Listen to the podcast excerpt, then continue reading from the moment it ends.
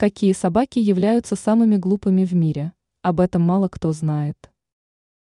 Многие люди думают над приобретением умной собаки, подающейся дрессировке. Однако незнающий человек может перепутать, взяв в дом глупую породу. Рассмотрим их более подробно. Бассенджи. Данная порода имеет упрямый и независимый характер. Кроме этого, бассенджи не переносят одиночество. Во время отсутствия хозяев они могут испортить предметы. Они также плохо подаются дрессировке. Бульдог.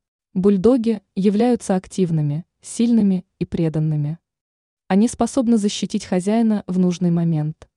Недостатки данной породы – сложность в дрессировке и упрямство. Русская борзая. Данная порода отличается элегантностью и утонченностью, однако способностью к дрессировке она не славится.